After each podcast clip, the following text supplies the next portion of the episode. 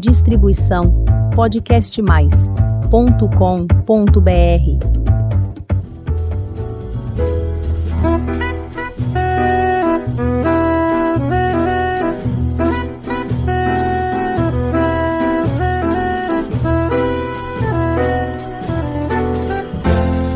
Olá, eu sou a Elizabeth Junqueira do canal Vosidade.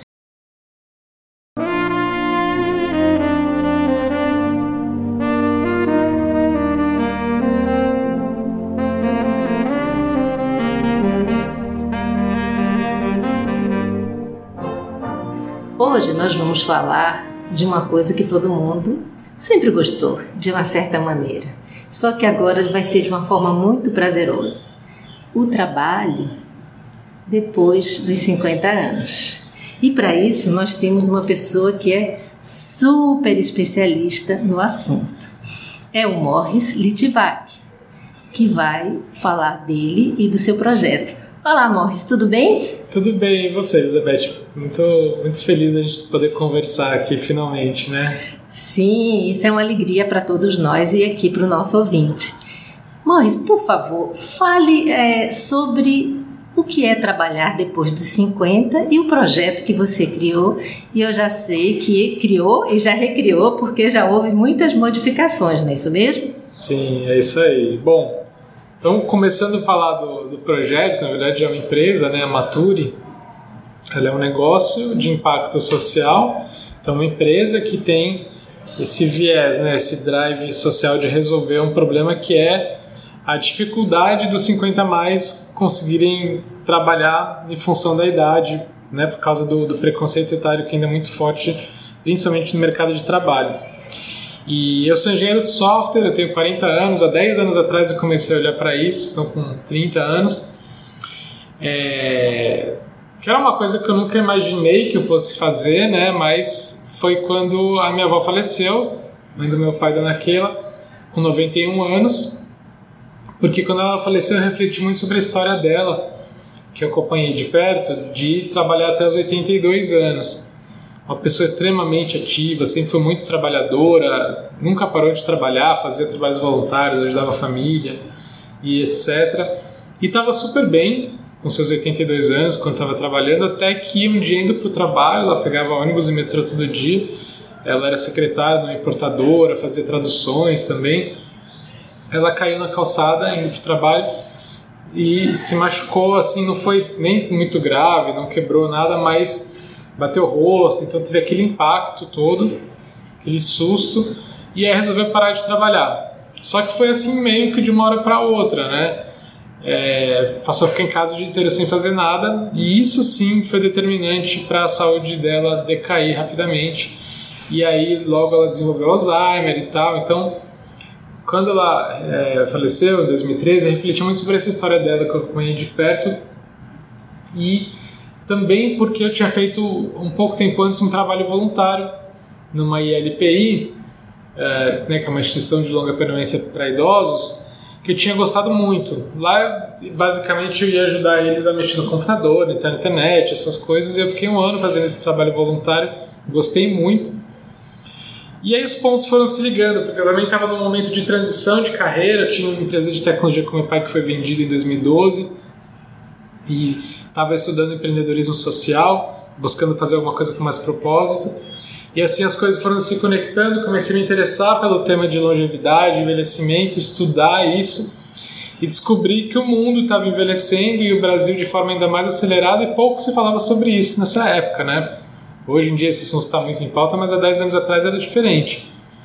E aí eu fui me interessando cada vez mais, abracei essa causa e principalmente fui conversar com as pessoas, né? 50, 60 anos, e fui percebendo que essa questão de trabalho era cada vez mais recorrente, da, da dificuldade que as pessoas tinham de continuar trabalhando em função da idade. Aí eu vi essas pessoas ficando deprimidas, se sentindo inúteis adoecendo por causa disso o que me lembrou a história da minha avó, só que pessoas muito mais jovens do que ela, né? De 50, 60 anos, nem aposentadas ainda. Falei, pô, não é possível, se a gente está vivendo mais, né? Não, não faz sentido isso. E aí eu ia conversar com pessoas de empresas para entender e perguntava: ah, tem algum problema aí contratar alguém com mais de 50 anos? Não, imagina, problema nenhum. Eu, ah, que bom, então quantos 50 mais vocês contrataram no último ano aí? Nem, Zero. Nenhum, né? É. Então eu percebi que existia esse preconceito velado, né? Que existe, né, ainda? Existe, ainda existe, com certeza. A questão cultural ainda é muito forte.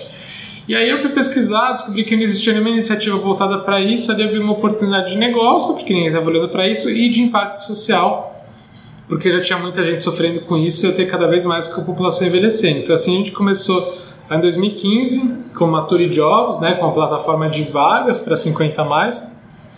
Uh, mas também eu logo percebi que, é, apesar de entrar muita gente, se cadastrar, hoje já são mais de 200 mil pessoas cadastradas no Brasil todo, a, o outro lado era mais difícil, continua sendo até hoje, né, das empresas contratarem. Então, é, aí a gente começou a falar de empreendedorismo, de tecnologia, de como trabalhar como autônomo, consultor, enfim, mostrar alternativas e também fazer encontros de networking. Assim, a gente falava, Mature é muito mais do que jobs, para as pessoas entenderem que não dava para focar só no emprego. E por isso a gente mudou em 2020 o nome para Mature, né? Uh, que começou com Mature Jobs e depois foi é, para Mature. Então já são oito anos, né? A gente continua fazendo essa parte de vagas, mas hoje a gente vai além. Então, emprego para 50 mais é algo que ainda é muito desafiador.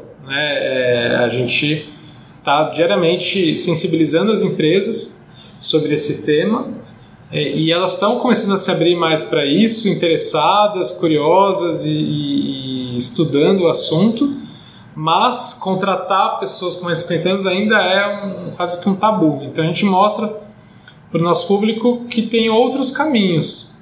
Né? Por isso que a gente fala muito de atualização, atualização tecnológica, de networking, de empreendedorismo, é, porque não dá para ficar é, dependente só do emprego.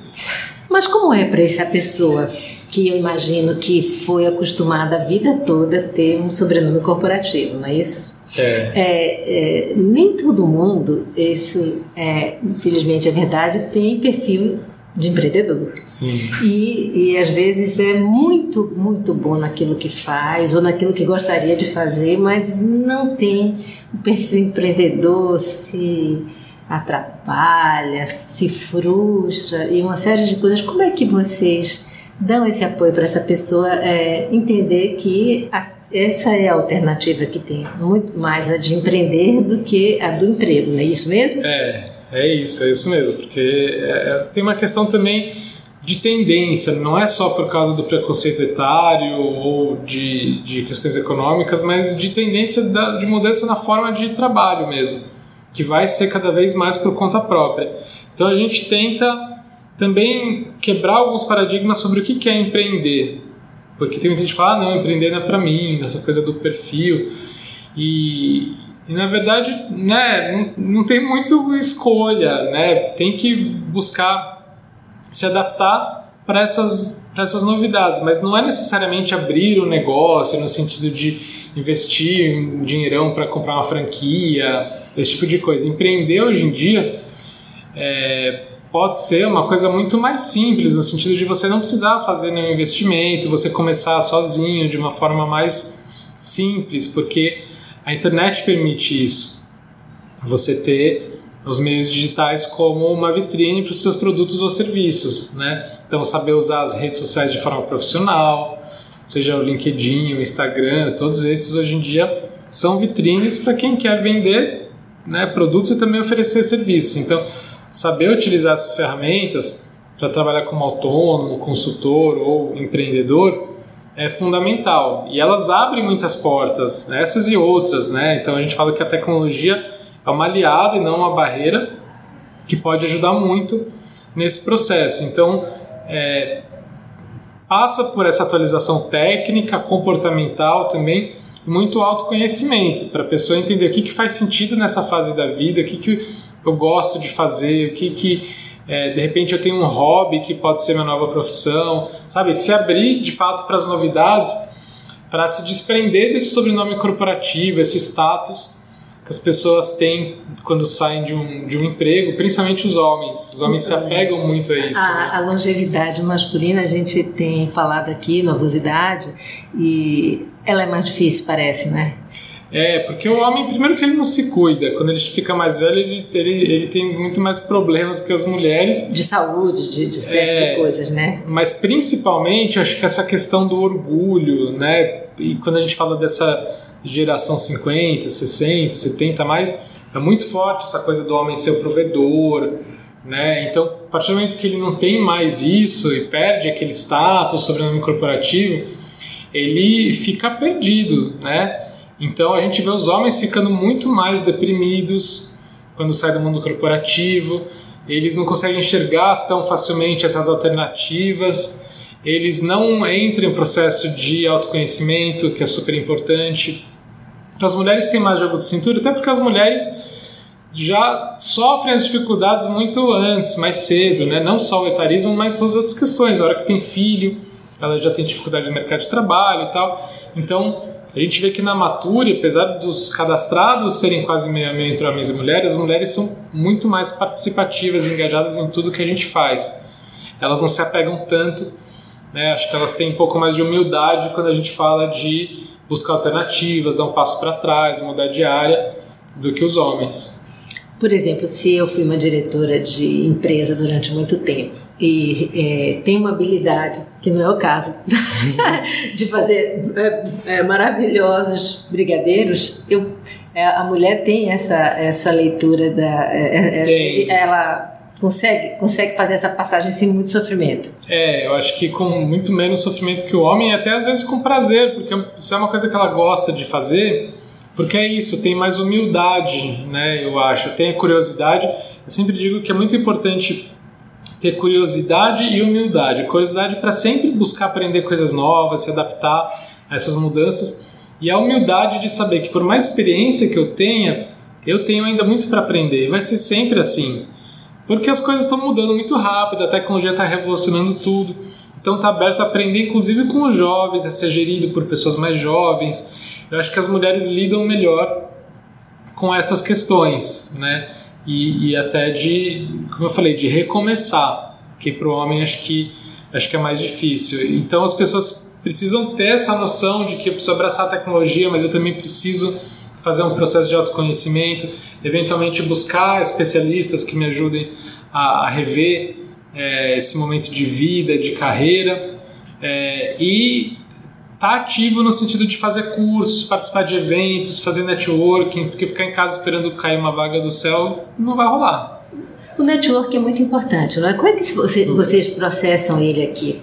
Então, a gente faz eventos desde sempre, assim. A Turi, como eu falei, começou em 2015. Em 2017, a gente já fazia eventos para promover network, a gente chamava de encontros de networking, depois virou, Mature Day, depois virou Mature Fest que é um nosso principal evento anual, que é um, né, um grande festival de trabalho empreendedorismo 50 mais, que esse ano tinha quase mil pessoas presencial, é mais tantas outras no online e que o, o, eles nasceram esses eventos por causa do network, porque a gente tem uma comunidade online, começou lá em 2016 com um grupo de Facebook e hoje isso tá, é, vai muito além disso, né? E que a gente sempre promoveu isso das pessoas se conectarem, se conhecerem, para se inspirarem, para se ajudarem e também para fazerem parcerias e negócios. Então, Maturidade, por exemplo, é um evento que a gente tem uma palestra ou uma inspiradora ou prática e depois divide as pessoas em grupos para que elas possam se conhecer, se apresentar, buscar sinergias de negócio. E a gente, assim como no, no Maturifest faz isso, a gente sempre instiga as pessoas a continuarem fazendo isso por conta própria. Saber usar o LinkedIn, por exemplo, para fazer networking, ter isso de forma proativa e até estratégica, é, porque não se faz nada sozinho. Hoje em dia fala muito do trabalho em rede, pessoas que têm coletivos para trabalhar, né? Então, é, ter essa, essa movimentação junto com o aprendizado contínuo vai trazer mais chances de continuar ativo. É, e nos conte uma coisa, como é que as empresas veem essa economia prateada que tanto se fala agora? Porque até onde acompanhamos por aqui, os prateados, os longevos, os 50, 60, 70, 80 a mais, não se veem é, acolhidos por essas empresas Sim. que querem vender a eles produtos e serviços, mas fazem de uma forma que talvez não seja tão apropriada. Você que está muito próximo das empresas, como é que elas veem isso? Ou elas estão mesmo um pouco perdidas ainda? Olha, eu diria que a maior parte ainda está um pouco perdida. Basicamente porque as empresas ainda têm uma cultura muito jovem, é, tanto para dentro quanto para fora. Né? Ou seja, se você tem funcionários muito jovens, dificilmente você vai ter uma visão do público maduro, que não conhece, não é a realidade deles. Então uma coisa leva a outra. A gente fala para as empresas, questão de contratar 50 mais traz mais comprometimento, experiência, diversidade, tudo isso e também um olhar para esse consumidor maduro, né, para o mercado prateado de quem vive na pele ali onde ele é mal atendido, com essas dificuldades, como se comunicar com esse público. Então, é, esse também é um incentivo para as empresas poderem aproveitar esse mercado, que a gente vê que ainda é muito pouco. Tem várias pesquisas mostrando que essas pessoas se sentem é, não estão representadas nas campanhas, não são bem atendidas. Então tem um mundo muito grande de oportunidades, né? Como consumidor é um mercado enorme que só vai crescer, que tem poder aquisitivo mais alto que os jovens, que consome 2 trilhões de reais por ano. O nosso censo está aí comprovando eh, todas essas, Exato, essas é. tendências, né? E, e, sempre isso acontecendo de forma mais acelerada do que o previsto.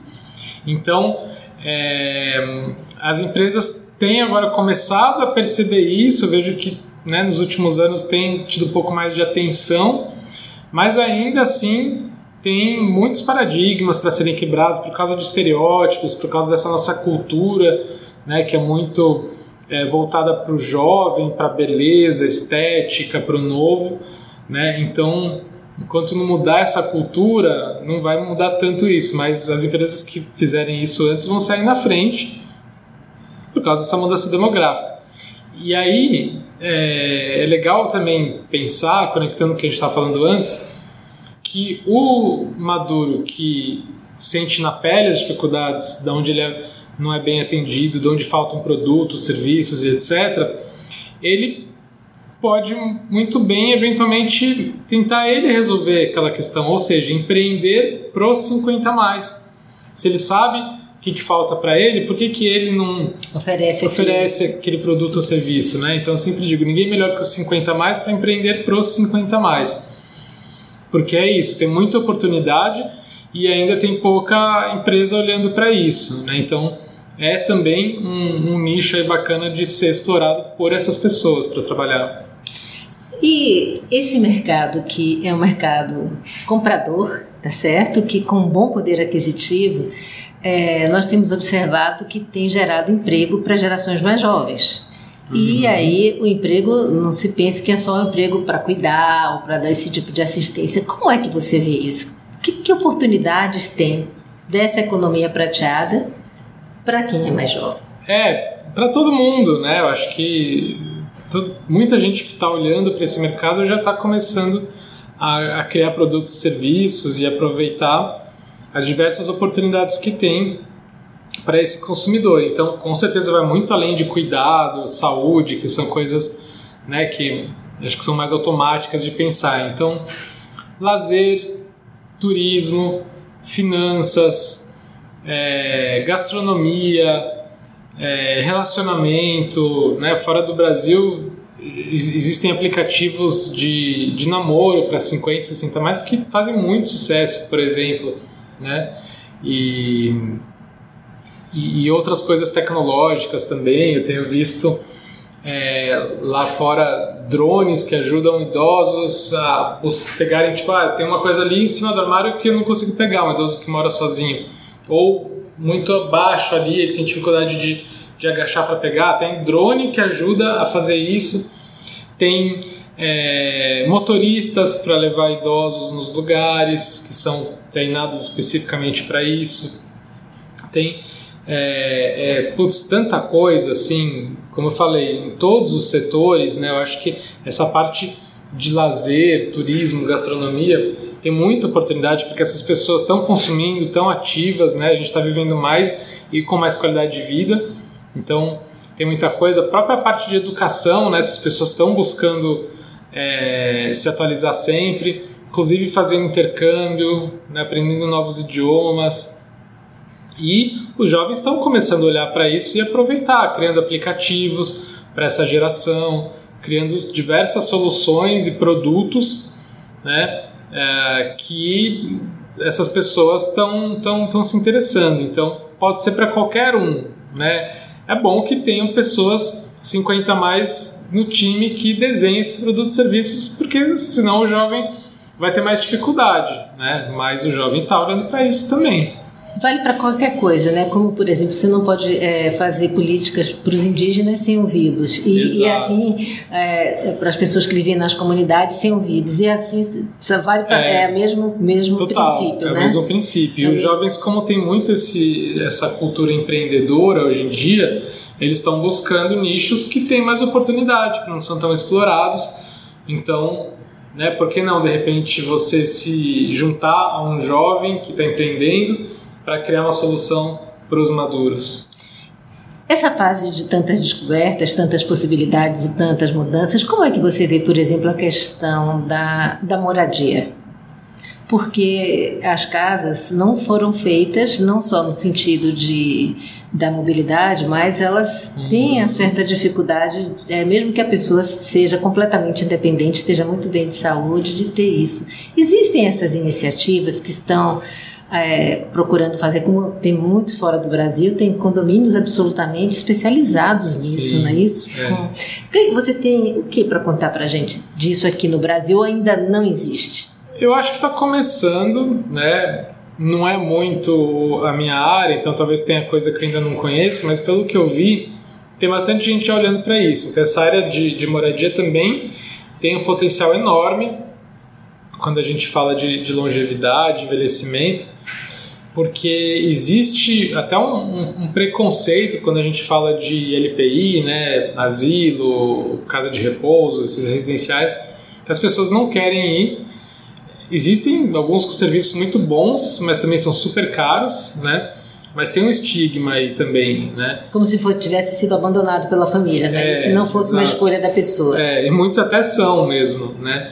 Então, uh, moradias que, que, que a pessoa tem a sua independência, a sua autonomia, mas ao mesmo tempo tem serviços, tem uma questão de comunidade, tem coisas específicas para elas. Isso é uma grande tendência, como você falou, fora do Brasil a gente vê muito, nos Estados Unidos já tem um monte, em outros lugares, e aqui isso vai crescer. Eu tenho visto alguns investidores olhando para isso, incorporadoras é, arquitetos também se especializando em envelhecimento para ajudar a adaptar as casas para as pessoas que estão vivendo mais, né, e precisa ter vários cuidados porque a maior parte dos, dos acidentes são dentro de casa, né? Então é, é um tema super importante quando a gente fala de adaptação, mas tem um, um, um potencial enorme e que com certeza vai crescer muito, mas eu ainda não tenho visto na prática muita coisa aparecer. Eu tenho visto estudos, muita gente interessada, mas eu acho que ainda está devagar. Então também é um, um uma oportunidade né? de oportunidade, super. Porque também a gente tem a questão de que, que dificilmente os filhos podem cuidar dos pais com a configuração do, da sociedade hoje, não é isso? É verdade. Então tem que dar a condição para essas pessoas terem autonomia e contratarem serviços profissionais, né, para para isso, pra, porque não vai dar para depender dos filhos, não, até porque estão tendo menos filhos também, né? É, cada vez menos, né? É. Cada vez menos. E conta uma coisa aqui. A longevidade é bonita ou ela só tem mais perdas do que ganhos? Eu acho a longevidade linda, porque afinal de contas a gente está vivendo mais, a gente está ganhando anos na nossa vida, né? A minha avó, que eu comentei que me inspirou, né, a, a pensar nisso, estudar, me interessar em criar a Mature, falei que ela é, trabalhou até os 82 anos e não se preparou para parar de trabalhar, né, e isso foi muito prejudicial para ela. É, e aí, acho que a grande diferença, por que ela não se preparou? Porque ela não sabia que ia viver tanto. Quando ela nasceu, nos anos 20, no Brasil, a expectativa de vida era menos de 40 anos. É, então mudou muito. Hoje a gente sabe que vai viver muito, então a gente tem condição de se preparar para isso.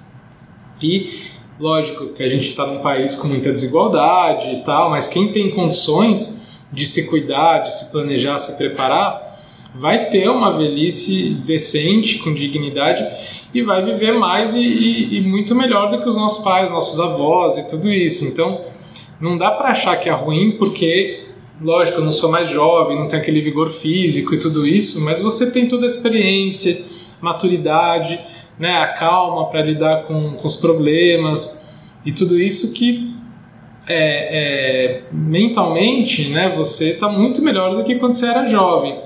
Então o que precisa é a gente mudar esse olhar sobre envelhecimento para não achar que é uma coisa ruim, porque senão talvez a maior parte da nossa vida a gente vai ficar deprimido, porque a gente vai todos os anos que a gente está ganhando vai ser cada vez mais é na velhice. É a né? fase mais longa das nossas É. vidas, né? É. Então, assim, eu vejo como algo bonito, tem seus desafios, mas tem, tem muita oportunidade. Se a gente souber aproveitar, ter uma visão mais positiva, vai ser muito bacana. Mas é isso, precisa se preparar. E aí faltam políticas públicas para isso, né? a questão das empresas e da gente ter uma educação também para poder se planejar, se preparar para usufruir melhor desse envelhecimento. Então, acho que ainda a passos muito lentos a gente está indo para esse caminho. E quem já chegou lá e não se preparou tanto, tem jeito? Olha, é, o, o Kalash ele fala, né? é, como que é? Quanto antes melhor, mas nunca é tarde demais. Nunca é tarde, Nunca né? é tarde. Então, é, você pode ter 60, 70 anos e pode começar a fazer exercício, pode começar a, a poupar, se planejar financeiramente, pensar nessa questão de moradia. Se você começar a fazer isso com 40, 50 vai ser melhor, mas com 60 também vai ser bom, é melhor do que não fazer. Né? Então, o que eu diria é isso: a gente não pode achar, não, já passou a época, já passou o tempo, não dá mais tempo para isso ou para aquilo.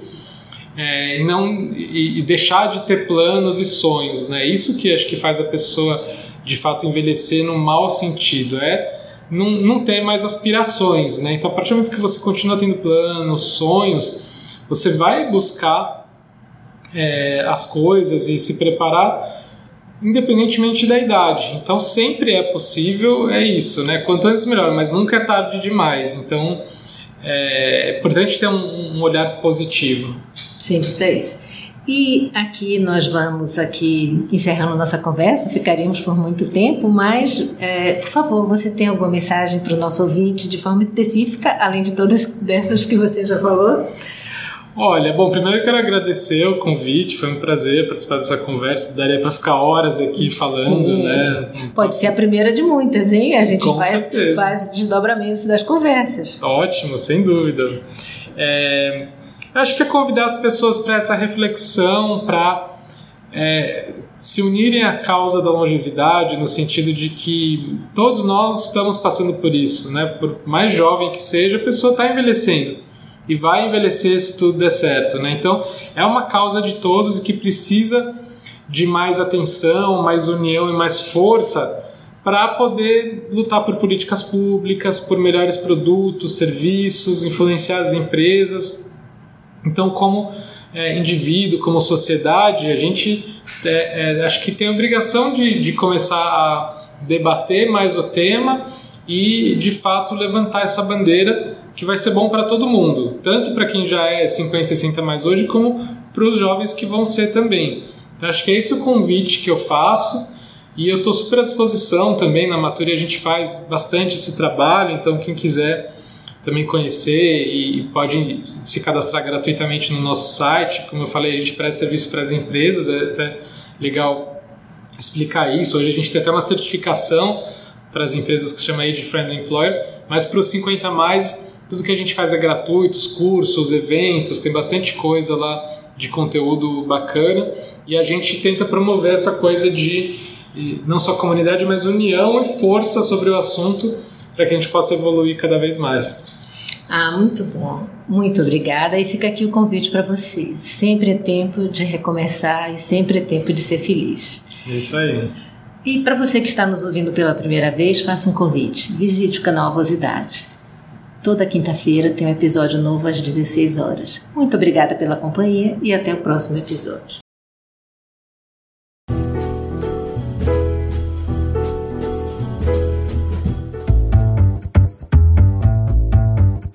Distribuição podcastmais.com.br